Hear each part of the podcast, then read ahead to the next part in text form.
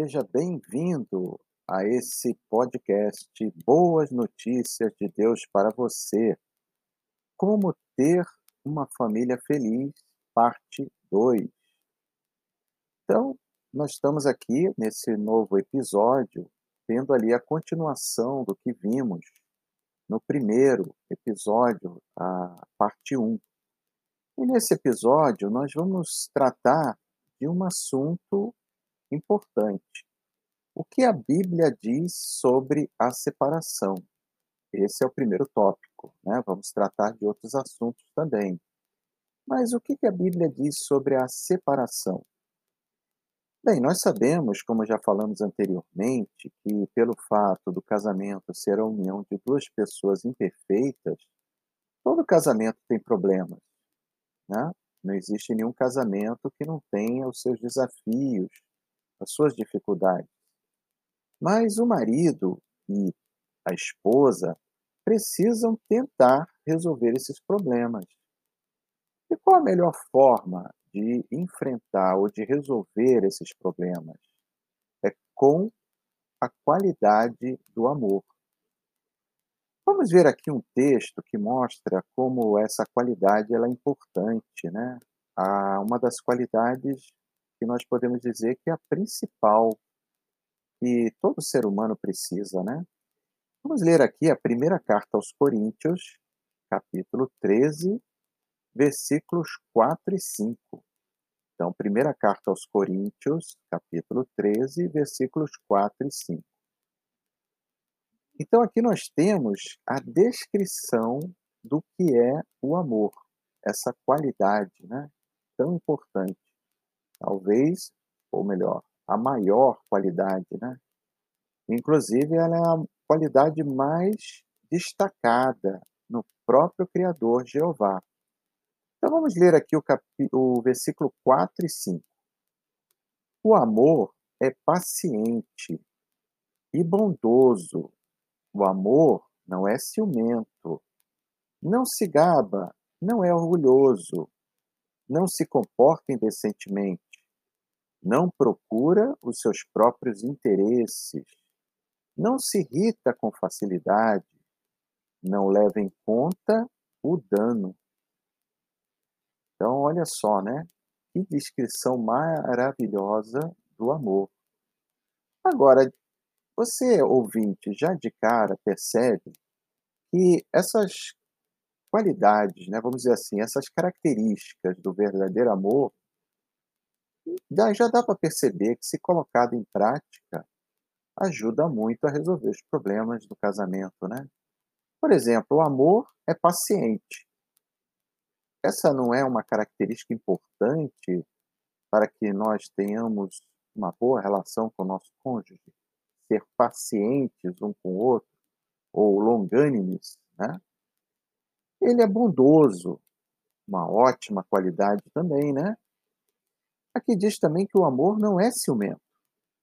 Não. Ciúme aqui não tem nada a ver com amor. E aqui diz que ele não se gaba, não é orgulhoso. Essa não é uma característica também importante, né, com relação às dificuldades, aos problemas que podem existir entre o casal? Né? Não ter orgulho? Sim, com certeza. Aqui diz também, não se comporta indecentemente. Aqui na nota diz assim, não é grosseiro. Né? Uma ótima qualidade também para que o problema no casamento seja resolvido, né? não ser grosseiro. Aqui diz, não procura os seus próprios interesses. Hum, que ótima qualidade, né? Então, veja bem, se tanto marido como esposa colocarem os interesses do outro em primeiro lugar, isso vai ser muito bom para o casamento, né? Aqui diz: não se irrita com facilidade. Bem, aqui não diz assim, não se irrite. Talvez a gente até se irrite com certas coisas que nosso cônjuge faz ou diz, mas aqui diz assim, não se irrita com facilidade. Tá? Precisa ser algo muito sério para nós nos irritarmos, né? E aqui também tem uma característica no final muito importante: não leva em conta o dano ou não contabiliza os erros. Né? Que maravilha!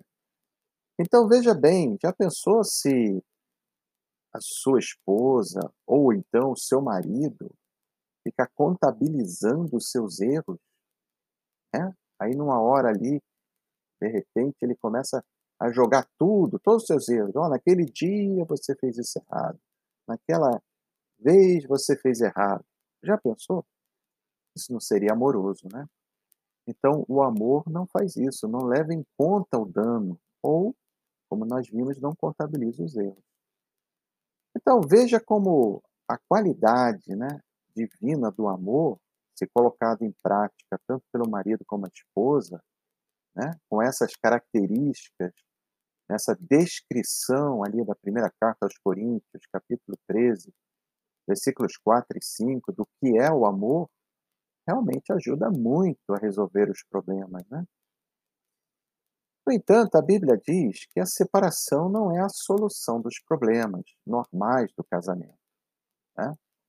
Então, a separação não é uma solução, né? vamos dizer assim, para que nós possamos resolver os problemas no casamento entre o marido e a esposa. Né? Claro, existem situações extremas em que a separação ela é, é aconselhada ou permitida. Vamos considerar aqui três situações. Vamos supor que o marido ele não proveja né, o sustento da família. Né? Nós vimos no episódio anterior que o marido, uma das responsabilidades do marido é prover o sustento da família, né? as suas necessidades, né? ou seja, necessidades de roupa, de alimento, de moradia, né? Então, isso é uma responsabilidade do marido. Agora, aqui diz que, ou melhor, é, nós estamos dizendo aqui que o marido que não proveja as necessidades da família, ou seja, o sustento da família. Mas isso não é em razão de uma coisa circunstancial, né? Como, por exemplo, falta de emprego, né? Ou doença. Não. Isso seria o caso do marido não querer cumprir a sua responsabilidade, nesse caso, para com a família. Então, aí cabe uma separação. Se, claro, o cônjuge quiser. Um outro motivo é que se o marido for tão violento a ponto de pôr em risco a vida né, do seu cônjuge, né, da sua esposa ou dos seus filhos. Então, cabe aí um motivo válido para a separação. E o terceiro motivo seria se o marido né, a prejudicar né, de forma né, muito grave a espiritualidade da esposa e dos filhos. Então, nesse caso, também cabe uma separação. Mas note, esse caso que eu estou falando não é aquele marido que não é da mesma religião que a esposa, ou que até certo ponto se opõe a ela. Não, não é esse o caso. O caso aí é uma coisa extrema, né? Uma coisa extremamente, né, de extrema oposição, né? De extremo prejuízo à espiritualidade da esposa. Então, nesse caso, pode haver uma separação. Não que tenha que haver, mas pode haver uma separação. Mas essa separação que nós estamos tratando aqui, ela não é assim uma, uma possibilidade de um novo casamento. A pessoa não está livre para se casar novamente. Ela está se separando. Bom, mas esses são casos extremos, né? Aqui diz que a solução dos problemas normais do casamento eles não devem ser resolvidos através de uma separação. Né? Então, tanto o marido como a esposa, os cônjuges né, ali, né, casal, eles têm que fazer, procurar fazer de tudo que está ao seu alcance para né, resolver os problemas do casamento. E nós vamos ver aqui o que diz agora a primeira carta aos Coríntios, novamente, capítulo 7, versículos de 10 a 13. Primeira carta aos Coríntios, capítulo 7, versículos de 10 ao 13. Diz assim: Aos casados ordeno, não eu, mas o Senhor, que a esposa não se separe do marido. Mas se ela se separar, que permaneça sem se casar, ou então que se reconcilie com o marido. E o marido não deve deixar a esposa. Mas aos outros digo eu. Sim, eu, não o Senhor. Se algum irmão tem esposa descrente e ela está disposta a ficar com ele, que ele não a deixe. E se uma mulher tem marido descrente e ela está e ele está disposto a ficar com ela, que ela não deixe o marido. Então note bem, né, como esse texto mostra, né, que os problemas ou as questões que envolvem o casamento não são, é, não tem a separação, né, como solução. Então esse texto aqui, inspirado, né, é o apóstolo Paulo ele mostra ali que não deve haver uma separação, né, mesmo que um dos cônjuges não siga a religião do outro. Né? No caso, uma uma esposa que seja adoradora de Deus, adoradora do único Deus verdadeiro, Jeová, e o marido não seja, isso não é motivo para ela deixar o marido. E nem o marido, né? Se ele for um adorador verdadeiro de Jeová e a, e a esposa não, né? Isso também não é motivo tá? para deixar a esposa. Então, note como a Bíblia, ela realmente desaconselha né? a separação. Né? Ela não não traz ali nenhuma, nenhum texto inspirado que mostre que a solução para os problemas do casamento tem que ser feita, tem que ser resolvido através de uma separação, né? E como nós já falamos anteriormente, a única base bíblica para o divórcio com possibilidade de um novo casamento seria a, o adultério, né? A porneia, né? que seria a relação fora, a relação sexual fora do casamento. Então, meus ouvintes, nós vimos aí que a Bíblia diz sobre separação. Agora, o que a Bíblia diz sobre o que Deus quer para os filhos? Sim, os filhos são fruto né, de um casamento, né? Muitas, muitos casamentos, né? Casais têm filhos. E o que Deus quer para os filhos? É isso que nós vamos ver no próximo bloco.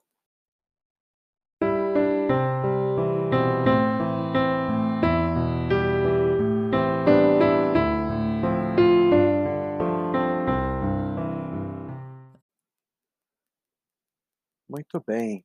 É bom que se diga, antes de falarmos sobre esse tópico, né, o que Deus quer para os filhos, que a descrição das características do amor que vimos no tópico anterior, ali na primeira carta aos Coríntios, né, o que o amor é e o que ele não é, é bom que se diga que esse amor ele vem de uma palavra grega, agape, esse termo agape, ele aparece na Bíblia para definir o amor baseado em princípios. Aquele amor que vem da vontade da pessoa e que está livre de interesses egoístas, através do seu exercício de julgamento que resulta nos princípios que ele adota. Então é esse amor, agape, a que se refere esse amor descrito ali na primeira carta aos Coríntios. A Bíblia, na sua parte grega né, do Novo Testamento, ou das escrituras gregas cristãs, ele usa a palavra é, amor de outras formas no grego, língua em que ela foi escrita. Por exemplo, filia se, se refere ao amor entre amigos, já estorgé se refere ao amor de um pai para filho. E uma forma também da palavra grega amor, que não aparece na Bíblia, é eros, que seria o amor romântico.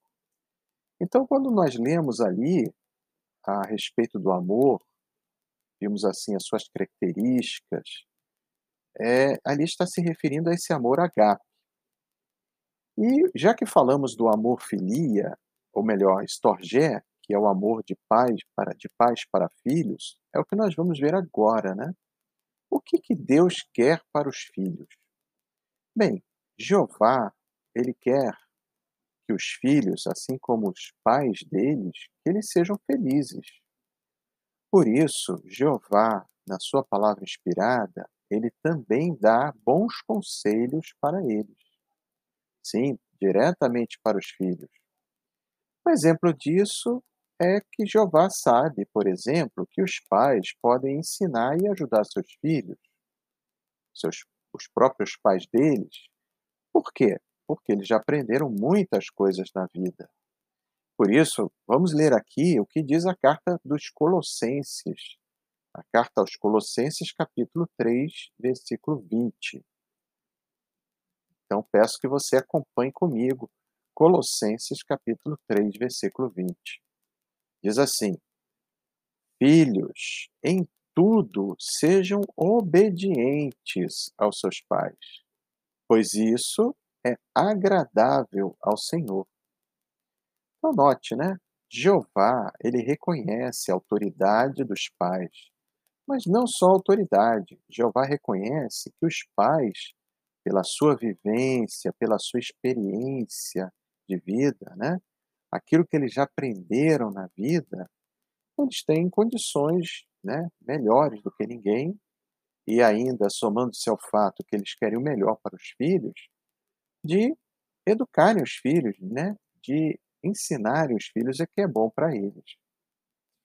Agora, os filhos precisam também ser obedientes ao originador da família humana, a Jeová. Assim, os jovens que fazem o que Jeová e Jesus querem, eles serão felizes. Note o que diz aqui o livro de Eclesiastes, capítulo 11, do versículo 9 ao capítulo 12, versículo 1. Então, Eclesiastes, capítulo 11, do versículo 9 ao capítulo 12, versículo 1. Diz assim: Alegre-se, jovem, enquanto você ainda é jovem, e que o seu coração seja feliz nos dias da sua juventude. Siga os caminhos do seu coração e vá para onde seus olhos o levarem. Mas saiba que o verdadeiro Deus o levará a julgamento, ou o fará prestar contas por todas essas coisas. Portanto, tire do seu coração as preocupações e afaste do seu corpo ou da sua carne coisas prejudiciais, pois a juventude e a flor da vida são vaidade. Lembre-se então do seu grandioso Criador nos dias da sua juventude, antes que venham os dias de aflição ou os dias calamitosos, antes que venham os dias de aflição, os dias calamitosos, e cheguem os anos em que você dirá: não tenho prazer neles. Então esse texto deixa claro, né, que os jovens, né, eles devem aproveitar sua juventude, mas eles serão também julgados ou prestarão contas do que fazem a Deus. É pelo fato de eles serem jovens que eles não vão prestar contas a Deus. Né? Por isso, Jeová, ele aconselha, tire do seu coração as preocupações e afaste do seu corpo coisas prejudiciais. Né? E, nesse texto, os jovens são aconselhados a aproveitar a sua juventude para aprender de Jeová, né? se lembrar de Deus, né? antes que venham os dias de aflição, né? ou os dias calamitosos, né? em que eles vão ficar velhos e eles vão dizer: Não tenho prazer neles. Então, os jovens, eles realmente são aconselhados aqui a aproveitar a sua juventude para se achegar né, ao seu Criador e fazer as coisas que agradam a Ele. Nós podemos ver um outro texto aqui, Mateus capítulo 19, versículos de 13 ao 15. né? Mateus capítulo 19, versículos de 13 a 15. Então, trouxe, alguns trouxeram a ele criancinhas, para que pusesse as mãos sobre elas e proferisse uma oração. Mas os discípulos os repreenderam. Jesus, porém, disse: Deixem as criancinhas e não tentem impedi-las de vir a mim, pois o reino dos céus pertence aos que são como elas. Ele pôs as mãos sobre elas e partiu dali. Então note que Jesus, ele não se sentiu incomodado ali, né? Quando as pessoas lhe trouxeram criancinhas. Embora os discípulos achassem que elas iriam incomodar o seu instrutor, o Messias, não, Jesus ele recebeu, ele falou: Deixe as, as criancinhas e não tentei impedi-las de vir a mim. E disse o seguinte: O reino de, dos céus pertence aos que são como elas. Então, ali fazendo uma alusão, né? A forma, né? Como a criancinha é humilde, né? Então, mostrando ali que as pessoas que não são orgulhosas, né? Como as criancinhas que são humildes, né? Despretensiosas, é que vão realmente receber né, o reino de, dos céus como que se pertencendo a eles, né? Então eles vão usufruir as bênçãos do reino dos céus. Então note como Jesus ele refletiu aqui, né, o seu pai Jeová.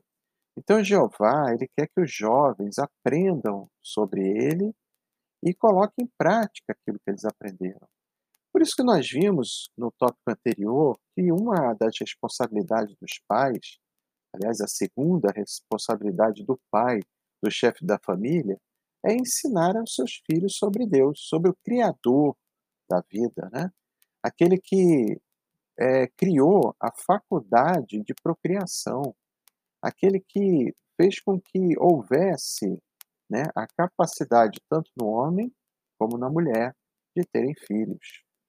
Né? Então, os filhos realmente são uma herança que Jeová dá aos pais, aos maridos, aos é, é, marido, esposa, né? os cônjuges, os casados. Então, os filhos realmente são uma herança da parte de Jeová. Então, como uma herança Jeová, dada por Jeová aos pais, né? ele quer que os pais cuidem bem dos filhos, né? Que eles sejam instruídos também sobre o seu Criador, né? Sobre o Criador do universo, Jeová.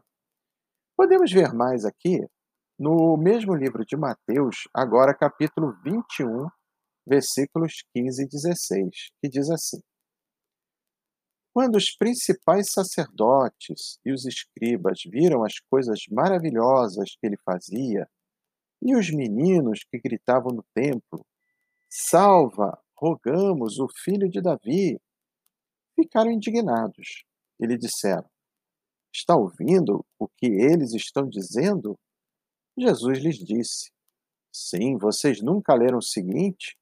Da boca de crianças e de bebês fizeste sair louvor? Então, note, né? Aqui os sacerdotes, os escribas, eles começaram a se incomodar, porque quando Jesus estava ali no templo, os meninos que estavam vendo Jesus, eles começaram a gritar: Salva, rogamos o filho de Davi. Eles ficaram indignados, né?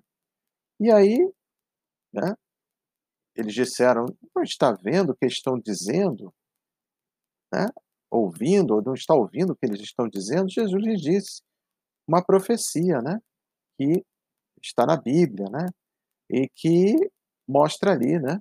Como que essa profecia no Salmo 8, 2, né? Que fala da boca de crianças e de bebês estabeleceste a força por causa dos teus adversários para silenciar o inimigo e o vingador, mostra que as crianças, né? Elas são realmente notadas por Jeová, né? Jeová, ele quer que as crianças saibam sobre ele, sobre ele, seu filho, entendam a palavra dele, né?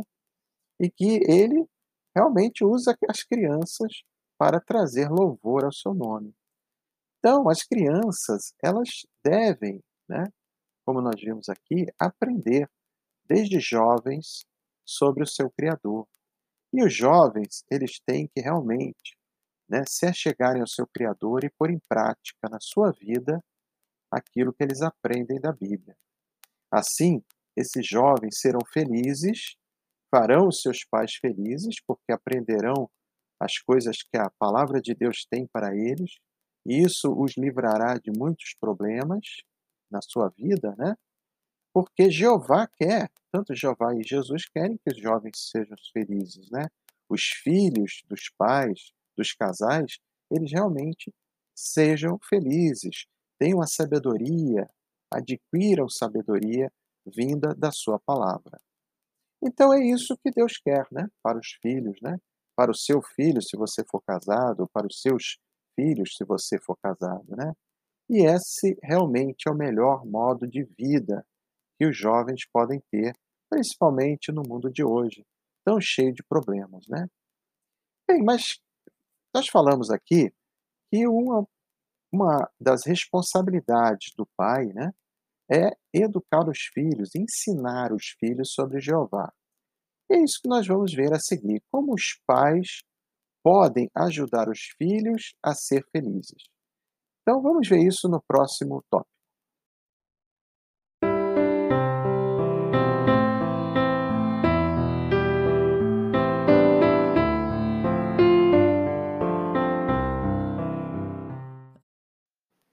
Muito bem, meu caro ouvinte, ouvinte e ouvinte. Mulher, pai, mãe, homem, sem dúvida você que tem filhos, querem que seus filhos sejam felizes. Assim como os pais podem ajudar os filhos a ser felizes. Bem, os filhos, como nós vimos anteriormente, precisam de certas coisas materiais, como roupa, comida e um lugar para morar. Vimos que é responsabilidade primária do pai dar essas coisas à sua família. Podemos ver aqui na primeira carta a Timóteo, capítulo 5, versículo 8, que diz: Primeira carta a Timóteo, capítulo 5, versículo 8. Certamente, se alguém não provê o necessário para os seus, e especialmente para os membros da sua família, renega a fé e é pior do que alguém sem fé. Então, esse texto também deixa claro que os pais, né, ou melhor dizendo, o pai, mas também, claro, a mãe, ele tem a incumbência de prover o necessário para os seus né, de trabalhar para prover suas necessidades, como roupa, comida, moradia, né? E diz que aquele que não faz isso renega a fé e é pior do que alguém sem fé. Então, realmente é algo grave perante Deus aqueles que não provêm para os seus, né, membros da família. Claro, os filhos estão incluídos nisso. Mas para que os filhos realmente sejam felizes, não basta dar roupa, comida, um lugar para morar. Não. Para que eles realmente sejam felizes de verdade, né? Eles precisam amar a Deus e aprender sobre Ele. E nisso os pais também, conforme o texto diz, têm a incumbência de prover essa necessidade.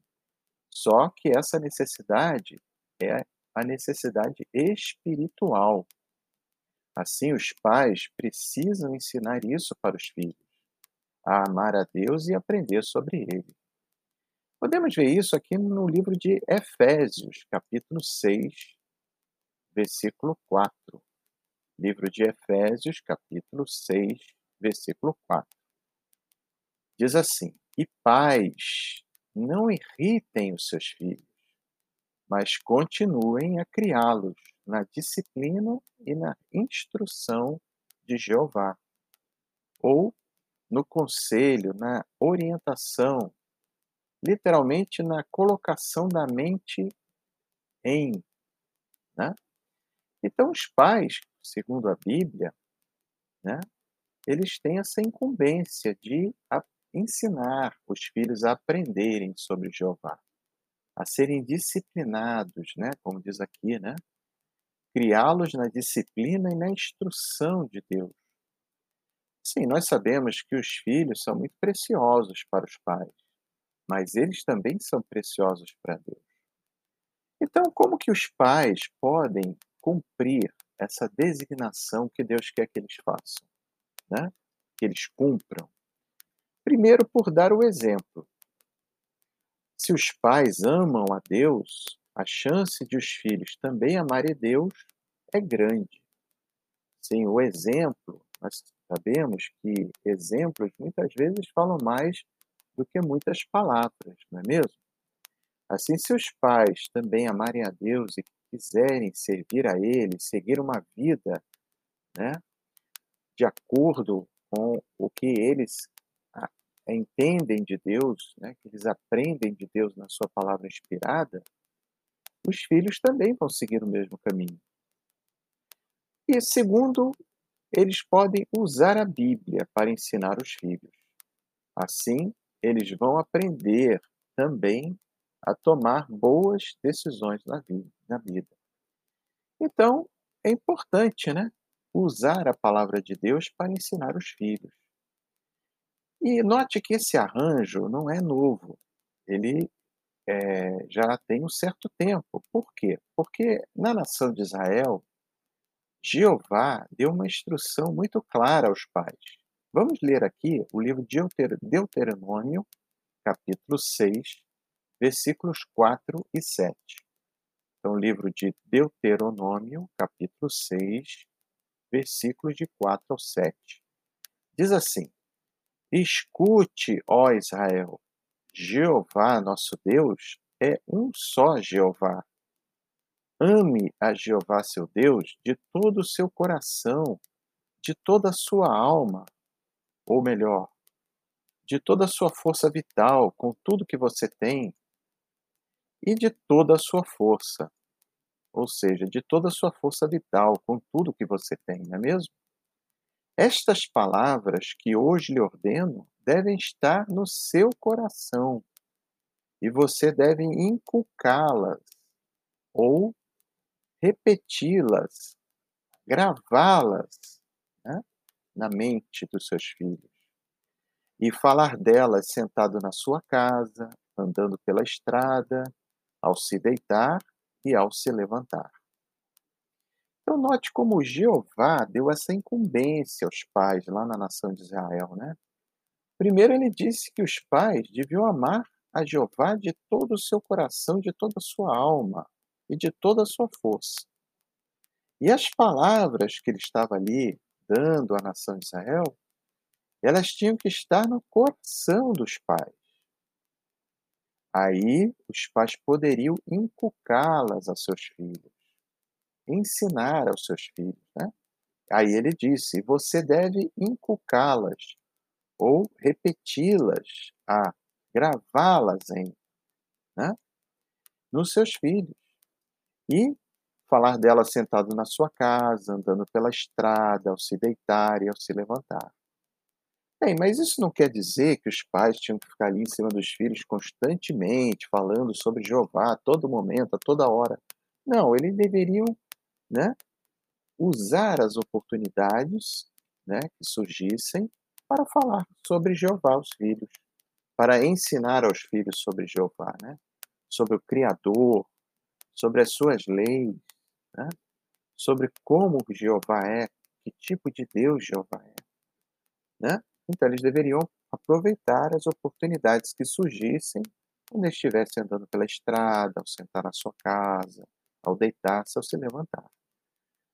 Então, dessa forma, é garantido, né, porque isso é uma ordem de Jeová, do nosso Criador, originador da família, que os filhos serão felizes, né, ao terem as suas necessidades espirituais preenchidas, uma necessidade que todo ser humano tem. Podemos também ver o que diz aqui o livro de Provérbios 22, 6. Provérbios capítulo 22, versículo 6. Diz assim: Eduque a criança, ou o menino, o jovem, no caminho em que ela deve andar. Mesmo quando ela envelhecer, não se desviará dele.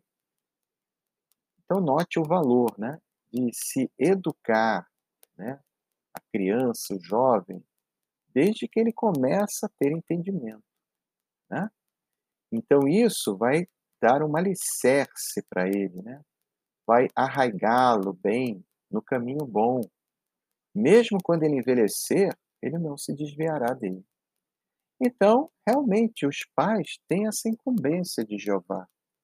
Certamente, isso dá trabalho, mas isso é recompensador. Isso vai trazer uma recompensa aos pais de ver seus filhos andando no bom caminho, andando no caminho em que eles devem andar, sendo educados, sendo orientados pelo nosso Criador Jeová. Então nós vimos aí que os pais, eles têm essa responsabilidade, né? Eles têm que dar o exemplo, porque as crianças olham muito o que os pais fazem, né? Ou seja, não adianta você falar uma coisa e agir de outro modo que eles vão perceber, assim como o contrário também é certo. Se você falar e agir de acordo com o que você fala, eles também vão perceber, vão ver o resultado disso. Então, é muito importante dar o exemplo aos filhos e usar a palavra de Deus, a palavra inspirada dele, né? Que contém conselhos para todos nós, como a gente viu. Bem, vamos ver mais, então, como que nós, na verdade, os pais, né, podem fazer mais pelos filhos. Vamos ver a seguir.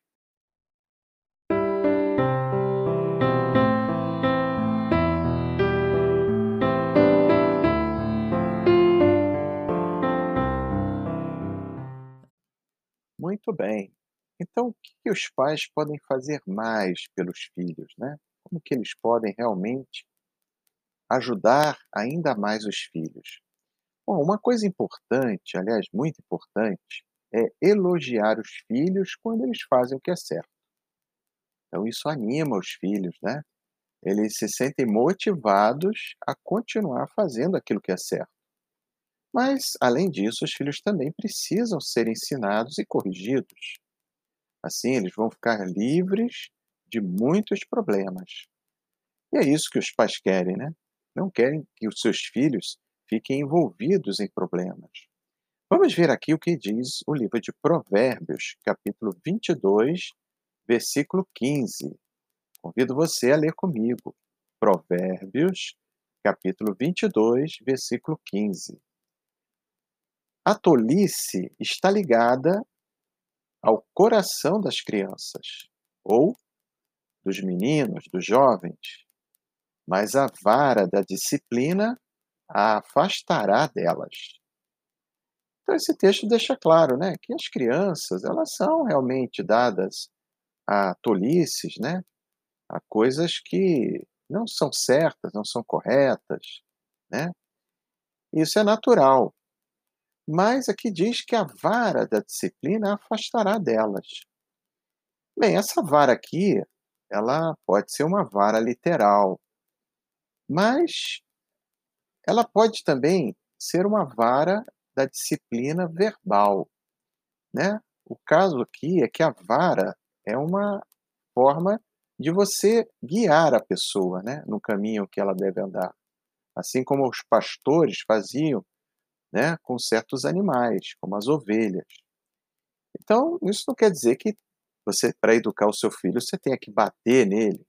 Não, mas a vara da disciplina significa que você tem que orientá-lo, explicar para ele por que, que aquilo é errado e por que, que ele vai ser disciplinado caso ele volte a cometer aquele mesmo erro.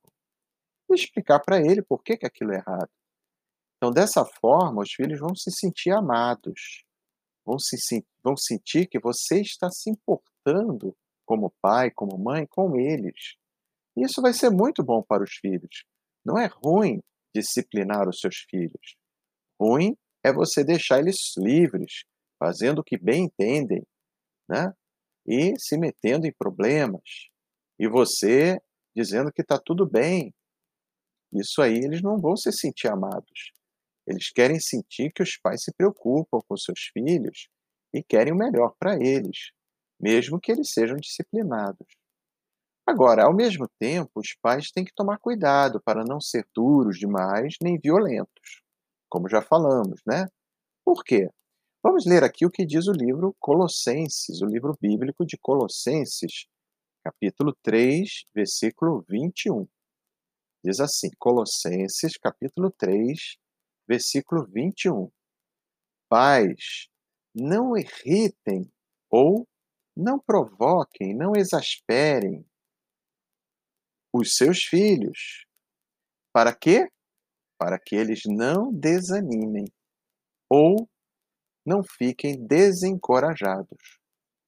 Então, se a disciplina ela não é dada na medida certa, os filhos podem ficar desanimados, né? Então, isso não seria produtivo. Então, a Bíblia realmente ajuda os pais, né? Como vimos, a criar os seus filhos e ajudá-los a ser felizes, assim como o nosso Criador quer para os seus filhos, para toda a família humana. Que outras ajudas os pais têm atualmente para isso? É o que nós vamos ver a seguir.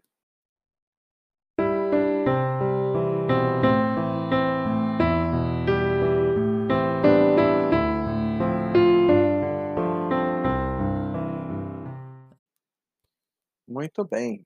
Então, nós estamos chegando ao final desse episódio do podcast Boas Notícias de Deus para Você, onde nós vimos aí como ter uma família feliz. Né? E que outras ajudas os pais também podem ter para fazer com que seus filhos tenham a melhor vida possível? Bem, as testemunhas de Jeová, elas têm várias publicações, livros, que podem ajudar tanto os pais como os filhos. Essas publicações mostram os conselhos da Bíblia. E lá no nosso site, jw.org, é um local onde você vai conseguir ter essas publicações. Nós temos publicações impressas também. Mas essas publicações, elas têm um direcionamento, muitas delas, para os jovens. Nós temos publicações para desde crianças, crianças pequenas até os meninos, jovens e até mesmo os adolescentes. Nós sabemos que a adolescência é uma fase difícil. Então, temos publicações que ajudam os pais a ensinar aos seus filhos todas as idades que eles passam. Então, essas publicações, é bom que se diga, elas são inteiramente baseadas na Bíblia elas ajudam os pais a encontrar a sabedoria, a sabedoria contida na Bíblia que pode ajudar os seus filhos. Né? Então, como esse estudo que nós estamos fazendo por esse podcast, baseado na Bíblia, essas publicações também são baseadas na Bíblia. Com certeza, pai e mãe, você vai se beneficiar muito de usar essas publicações para ajudar os seus filhos a encontrar o verdadeiro caminho, o caminho que leva à vida eterna. Mas não só isso, né, que já é muita coisa, mas vai ajudar os seus filhos a lidar com a vida hoje, a vida tão difícil em que vivemos nesse mundo. Vamos então terminar lendo o Salmo 19:7. Eu convido você a ler comigo. Salmo 19:7, que é um incentivo, né, a usar a Bíblia para educar, para orientar o seu filho. Diz assim: a lei de Jeová é perfeita, renova as forças, ou restaura, traz de volta a alma. As advertências de Jeová, ou refere-se aqui a um lembrete do que é necessário fazer, né? são confiáveis, tornam sábio o inexperiente.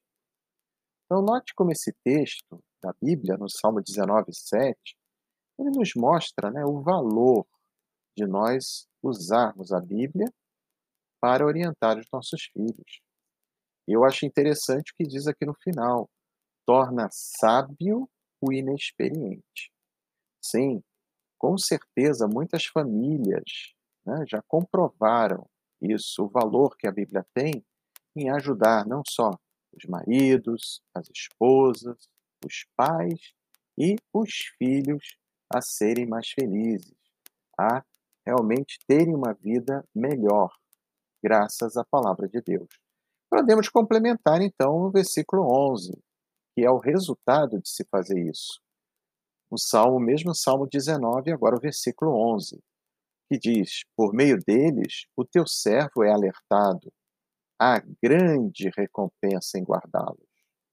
Sim, então tem aqui o certificado, a certeza que a Bíblia dá, né? Que há uma grande recompensa em se guardar essas orientações, em realmente tê-las na mente e no coração. Então, meus caros ouvintes, nós vamos aqui encerrando mais esse podcast Boas Notícias de Deus para você, convidando você, né, a estar conosco, né, no próximo podcast, né, com esse tema, onde nós vamos ver um assunto muito importante. O tema é: qual é a religião verdadeira? Então, esse tema é o que nós vamos ver no nosso próximo podcast Boas Notícias de Deus para você.